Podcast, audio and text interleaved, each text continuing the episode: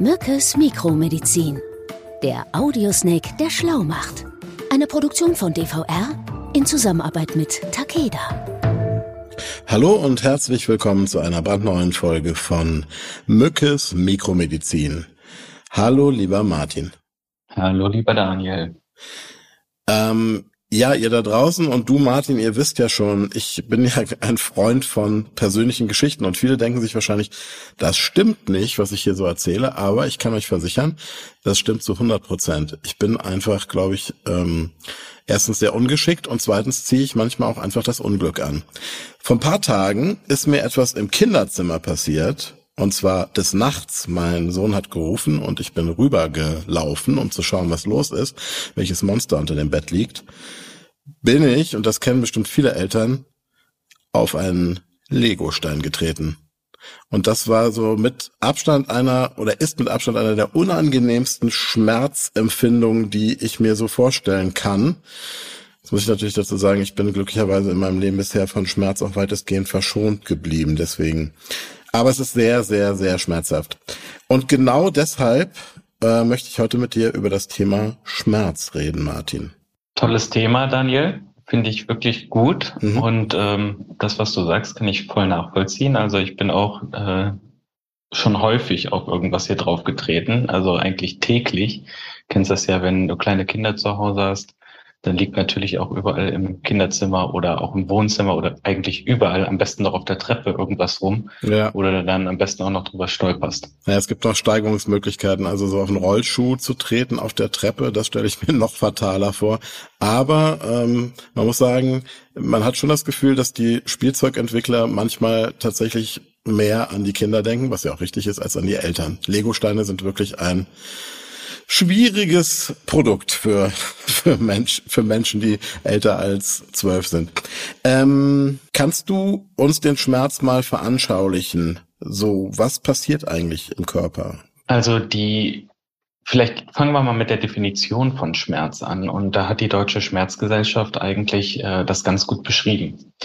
Ähm, die beschreiben nämlich Schmerz als ein unangenehmes Sinnes- und Gefühlserlebnis, das mit einer tatsächlichen oder drohenden Beschädigung verknüpft ist oder mit Begriffen einer solchen Schädigung beschrieben wird. Mhm. Schwieriger Satz, ne? Ja, ein bisschen sperrig. Ja, liest sich auch zunächst etwas sperrig, beinhaltet aber die wesentlichen Merkmale, um auf den Schmerz eingehen und beurteilen zu können. Ist ja besonders für uns als Medizinerinnen wichtig, wenn wir mit Patienten oder Patienten sprechen. Aber was genau bedeutet das? Ähm, versuch's nochmal mir so zu erklären, als wäre ich fünf. Also bedeutet, das Sinnerlebnis soll die Schmerzart beschreiben. Ist der Brennen, Stechen oder tritt er in Schüben auf? Das ist erstmal wichtig. Ne? Weiterhin kann man über eine Schmerzskala, zum Beispiel von 0 bis 10, ebenfalls umreißen, wie stark der Schmerz ausgeprägt ist. Also mhm. 0 kein Schmerz und zehn äh, stärkster vorstellbarer Schmerz. Das hatte ich tatsächlich neulich mal im Krankenhaus. Mein Vater hatte einen kleinen Unfall, wir waren im Krankenhaus und da wurde er auch gefragt, ähm, wie denn der Schmerz auf einer Skala von 0 bis 10 beschrieben werden kann. Mhm. Und das Gefühlserlebnis spiegelt ja dann die Emotionen wieder. Also wie belastend ist der Schmerz in emotionaler Hinsicht, ne? Klar, anders kann man es ja auch, glaube ich, gar nicht beschreiben, ne? Sag mal, generell, also Schmerz ist ja sowas wie ein fester Bestandteil eigentlich unserer Sinne, ne? Also ähm, man kann ja fast schon sagen, das ist ähnlich wie mit dem Hören, Riechen oder Schmecken. Also es geht ja darum, wahrscheinlich in erster Linie unsere Umwelt wahrzunehmen und Schmerzempfinden. Also das Beispiel mit dem Spielzeug ist ja ein gutes Beispiel zeigt das ja auch nochmal, ne? Also da, da empfindet man ja etwas, was ein unmittelbarer Einfluss aus der Umwelt ist. Genau. Also ähnlich wie man jetzt durch einen Dornenbusch rennen würde und die, die Zweige ins Gesicht bekäme. Da hast du recht. Allerdings muss man sagen, Schmerz ist anders als die anderen Sinneswahrnehmungen ähm, eher negativ besetzt, ne? Ähnlich mhm. wie bei Angst. Dabei ist Schmerz ja auch äh, tatsächlich ein wertvolles Warnsystem und überlebenswichtig für den Körper, wenn wir oder wenn der Körper auf Reize reagiert. Ne?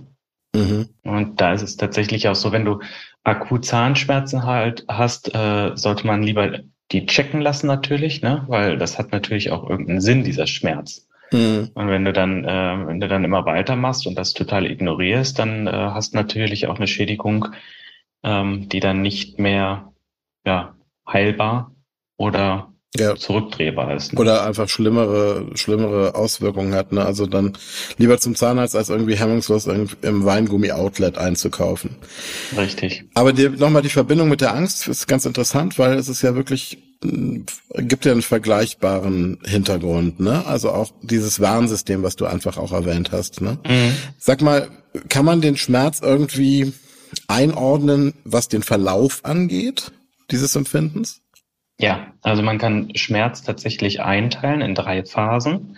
Also wir können uns das jetzt nochmal angucken, was passiert, wenn du in so einen Legostein reintrittst. Mhm. Erstmal hast du die Schmerzrezeptoren auf der Haut, in dem Fall auf deiner Fußsohle, mhm. und die reagieren natürlich, wenn du dann in diesen Stein reintrittst. Über die Nervenzellen wird dann ein Signal an das Rückenmark gesendet. Ne? Mhm. Und von da wird dann ähm, ein motorisches Neuron also man nennt das so auf den Weg zum Muskel an der Schmerzstelle, an die Schmerzstelle geschickt und äh, der Fuß wird dann von dir hektisch hochgehoben. Ne? Also das mhm. ist das, diese typische Reaktion, die quasi auf den Schmerzreiz folgt. Mhm.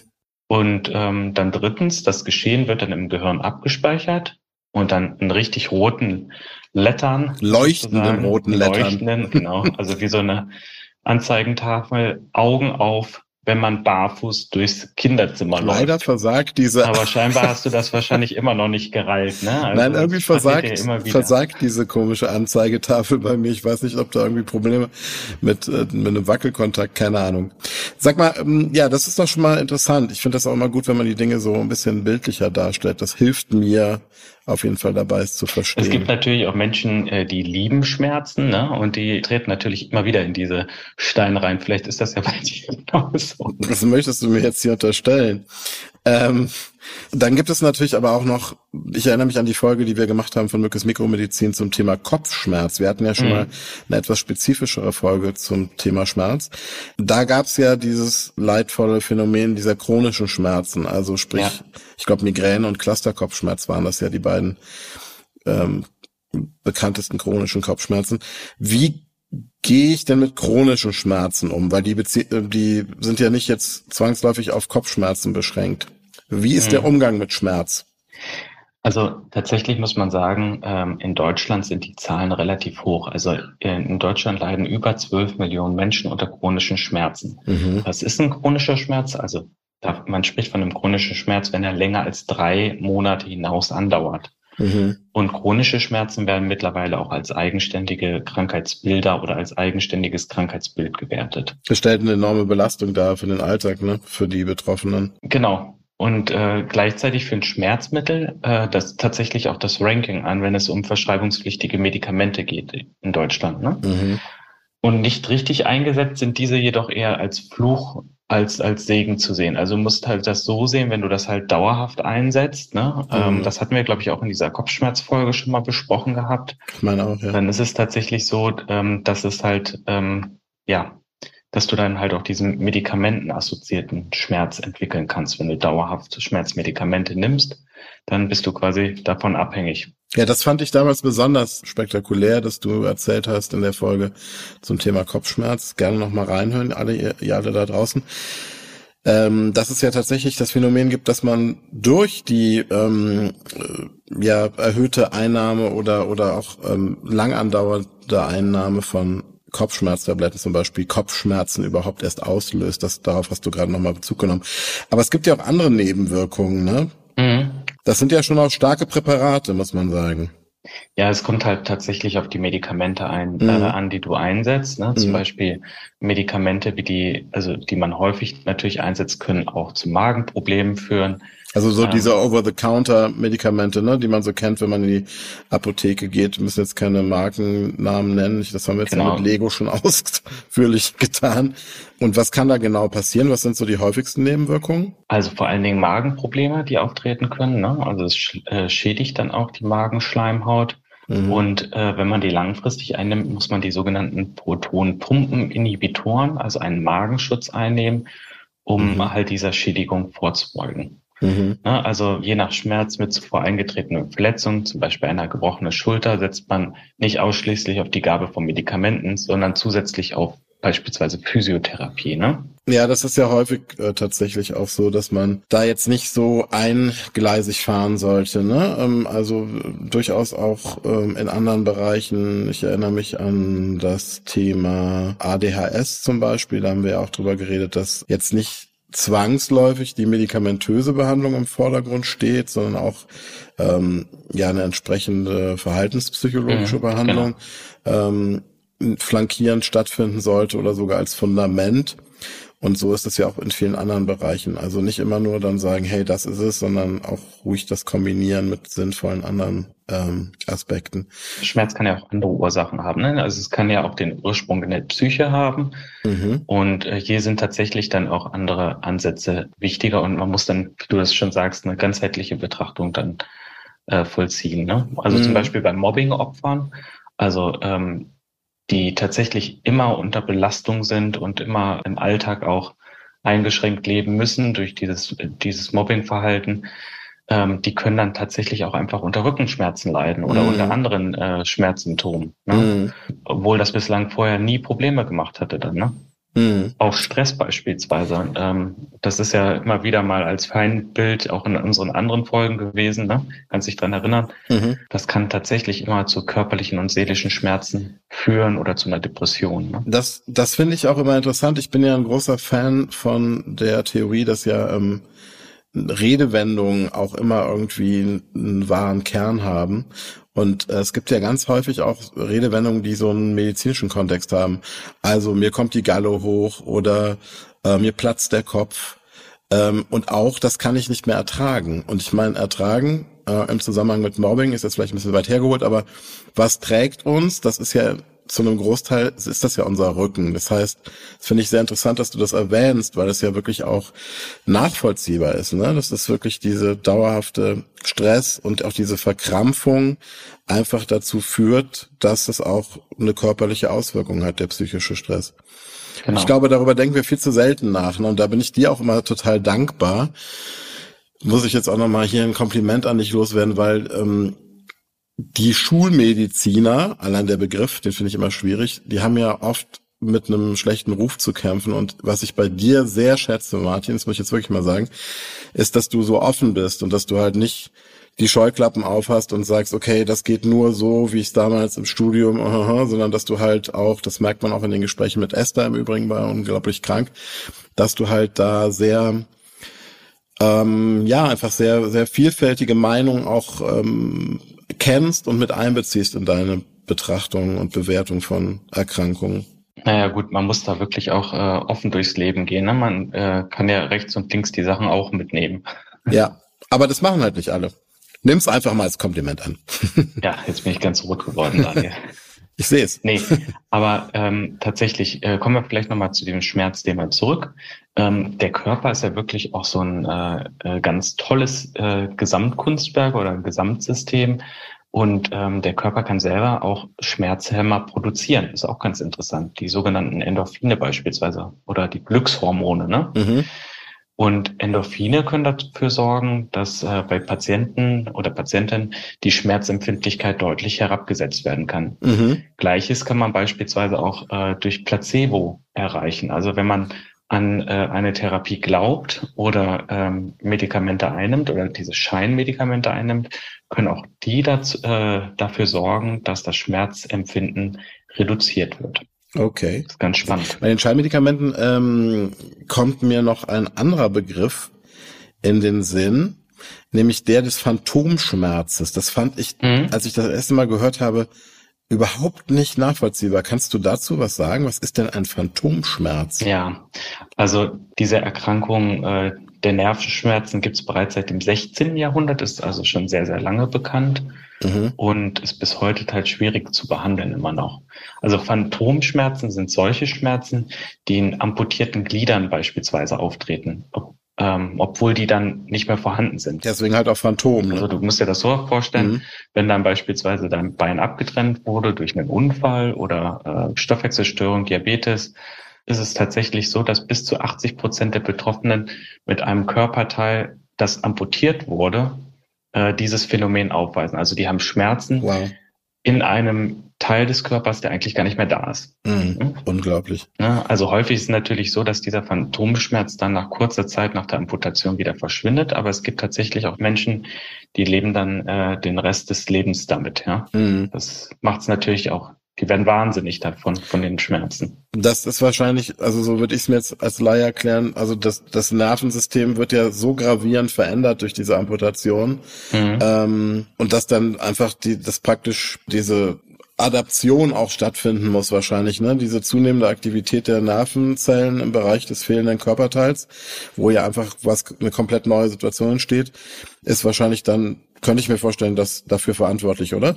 Mhm, genau, ganz genau richtig, ja. Guck mal, ich lerne immer mehr. Ja. Vielleicht noch, noch zum Thema Schmerz. Also ähm, Kinder haben in der Regel übrigens einen ganz guten Blick für den Umgang mit ihren Schmerzen. Also die können sich deutlich mehr Pausen gönnen, also wenn sie, wenn sie es wahrnehmen, oder durch Beschäftigung ablenken. Also mhm. die Erwachsenen können schwieriger oder schlechter mit Schmerzen umgehen als Kinder tatsächlicherweise. Das ist wirklich so. Das habe ich auch schon ein paar Mal beobachtet, dann, dass die dann, dass ähm, mein Sohn fängt dann irgendwie an zu singen oder irgendwie nimmt sich irgendwie ein, ein Kuscheltier oder so und fängt dann an mit dem zu reden. Das ist ganz interessant und dann verfliegt der Schmerz oder er vergisst den dann irgendwann. Ja, also du sagst ja selber, ähm, wir sind hier wieder mal auf einem sehr weiten und sehr komplexen Feld unterwegs mit dem Schmerz. Ähm, also ich war einfach nur genervt und irgendwie, ja, es hat mich einfach in dem Moment extrem geärgert und gestresst, auf diesen Stein da getreten zu sein. Aber ähm, ja, ähnlich wie beim Kopfschmerz, wir erinnern uns mit Faustkeil, Schädel öffnen und so, sind wir da heute auch wesentlich besser ausgestattet. Wir haben bess wesentlich bessere Heilungswege als zum Beispiel noch in der Antike. Ähm, da war ja dann äh, vor Hippokrates, der der große ähm, Revolutionär der Medizin auch gewesen ist, heute noch der gleichnamige Eid des Hippokrates, dem sich alle Medizinerinnen verpflichtet fühlen.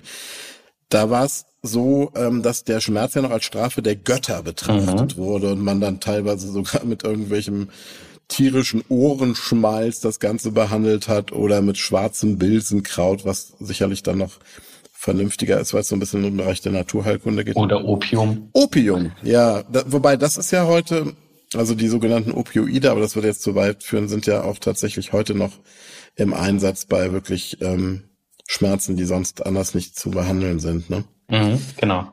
Gut, jetzt kann man natürlich denken, Schmerz als Abwehrsignal oder irgendwie als Warnsignal ähm, hin oder her. In einer idealen Welt wäre es doch vielleicht gar nicht so schlecht, wenn man keinen Schmerz empfinden Naja, könnte. das sagst du. Also das ist ein verlockender Gedanke. Da hast du mir die Tür tatsächlich wieder aufgemacht zum Thema der seltenen Erkrankungen, Daniel. Vielen Dank. Oh nein, das habe ich getan. also das ist tatsächlich ja im ersten Moment äh, so ein verlockender Gedanke, also keinen Schmerz zu spüren. Aber es gibt tatsächlich äh, wenige hundert Menschen weltweit, für die das eher eine bittere Pille ist. Mhm. Dann spricht man tatsächlich bei diesen Menschen, die leiden unter einer sogenannten autonomen hereditären sensorischen Neuropathie vom Typ 4, kurz HSAN4 oder im Englischen das sogenannte ZIPA-Syndrom. Mhm. Und das ist äh, tatsächlich sehr, sehr selten und eine vererbbare Krankheit, bei der eine Störung des Schmerz- und Temperatursinns vorliegt. Und ähm, dann natürlich in Kombination mit der Unfähigkeit zu schwitzen. Ja. Das Problem bei den Menschen ist, äh, dass die ähm, sich dann unbewusst selbst verletzen. Also die spüren den Schmerz nicht. Zum Beispiel, ähm, wenn die Herdplatte an ist und die kriegen nicht mit, dass sie an ist und die packen dann aus Versehen drauf, dann können die sich verbrennen, ohne dass sie es spüren. Ja? Oh Gott, das Oder, ist echt, also die, die, die fangen dann an, im Zweifelsfall, das klingt jetzt makaber, aber dann, die merken es dann, wenn es irgendwie anfängt, nach gegrilltem zu riechen, wahrscheinlich irgendwie, ne? Im Zweifelsfall. Ja, oder beim Schneiden von einem Apfel oder einer Zwiebel ähm, passiert das auch nicht selten, dass sich äh, diese Menschen dann selbst verletzen, in den Finger schneiden und das nicht, ah. äh, nicht mal mehr mitbekommen, ne? Ah, die Fingerkuppe abschneiden. Oder wenn man sich auf die Zunge beißt. Stell dir ja. das vor, das ist ja so, das tut ja so weh. Und die müssen natürlich auch entsprechend lernen, mit dem ähm, fehlenden Schmerz erleben, umzugehen, ja? Sonst werden die nicht mhm. wirklich alt. Und sag mal, hat das sonst noch Auswirkungen, dieses Syndrom? Also wie ist das mit den Verletzungen, die Sie sich dann im Zweifelsfall versehentlich zufügen? Ja, tatsächlich ist es beim äh, Zika-Syndrom auch so, dass die Verletzungen schlechter abklingen. Also es kommt bei den äh, Patienten tatsächlich auch viel häufig, häufiger oder schneller zu Blutvergiftungen bei selbst kleineren Verletzungen. Mhm. Und dass auch das Immunsystem ist bei diesen Patienten schwächer. Aber tatsächlich, Daniel, ist das eine kleine Fallzahl, kann man ähm, hierzu noch nicht so viel sagen. Ne? Aber es gibt tatsächlich da einige Studien so. Also gut, dann ähm, sage ich jetzt mal, ich nehme alles zurück, was ich gesagt habe. Ähm, es macht totalen Sinn, Schmerz empfinden zu können. Es ist ein absolut wertvolles Instrument unseres Körpers. Und ja, das mit den großen, mit der großen leuchtenden Warntafel, äh, daran arbeite ich noch. Aber ich meine, das ist ja wahrscheinlich, als das evolutionär damals ähm, angelegt wurde in unseren Körpern, da hatte wohl noch niemand den heimtückischen Lego-Stein auf dem Schirm. ähm, ich fasse noch mal kurz zusammen. Ähm, das mache ich ja ganz gerne immer etwas wirr am Ende jeder Folge. Also du hast uns mal ganz kurz ähm, umrissen, was eigentlich Schmerz ist, uns das mal veranschaulicht, die Funktion, die Schmerzskala, all diese Dinge, die damit äh, zusammen äh, gehören und vor allen Dingen auch, wie der Schmerz eigentlich ähm, abläuft. Also wo entsteht er und wie wird er im Körper durch die Nerven weitergeleitet ans Gehirn. Ähm, dann haben wir, sind wir auf den Punkt chronische Schmerzen eingegangen. Auch ein wirklich wichtiges Thema, auch für euch da draußen. Über 12 Millionen Menschen leiden unter chronischen Schmerzen. Eine schier unvorstellbare Menge an Menschen hier alleine in Deutschland bei uns.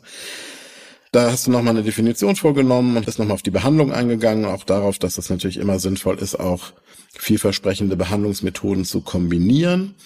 Ähm, und last but not least haben wir uns in der dritten Frage mit der seltenen Erkrankung, ich muss es ablesen, HSAN4 oder im Englischen dem CIPA-Syndrom einer äußerst selten vererbbaren Krankheit beschäftigt, die bei dem Patientinnen auslöst, dass sie keinen Schmerz empfinden oder ein sehr herabgesenktes Schmerzempfinden haben, wenn ich es richtig verstanden habe. Und auch äh, der Temperatursinn ist gestört. Die können zum Beispiel nicht schwitzen. Genau, das war ähm, wie so oft eine sehr aufschlussreiche und, äh, wie ich finde, sehr spannende Folge. Ich danke dir sehr für deine Zeit und sag euch allen da draußen und auch dir, Martin, passt schön auf, tretet nicht in Lego-Steine, stoßt euch nicht den Kopf und ja, versucht schmerzfrei zu bleiben. Ich freue mich auf die nächste Folge mit dir, Martin. Ich mich auch, Daniel, und einen schmerzfreien Tag für dich. Danke gut. dir. Sie hörten Mückes Mikromedizin, eine Produktion von DVR in Zusammenarbeit mit Takeda.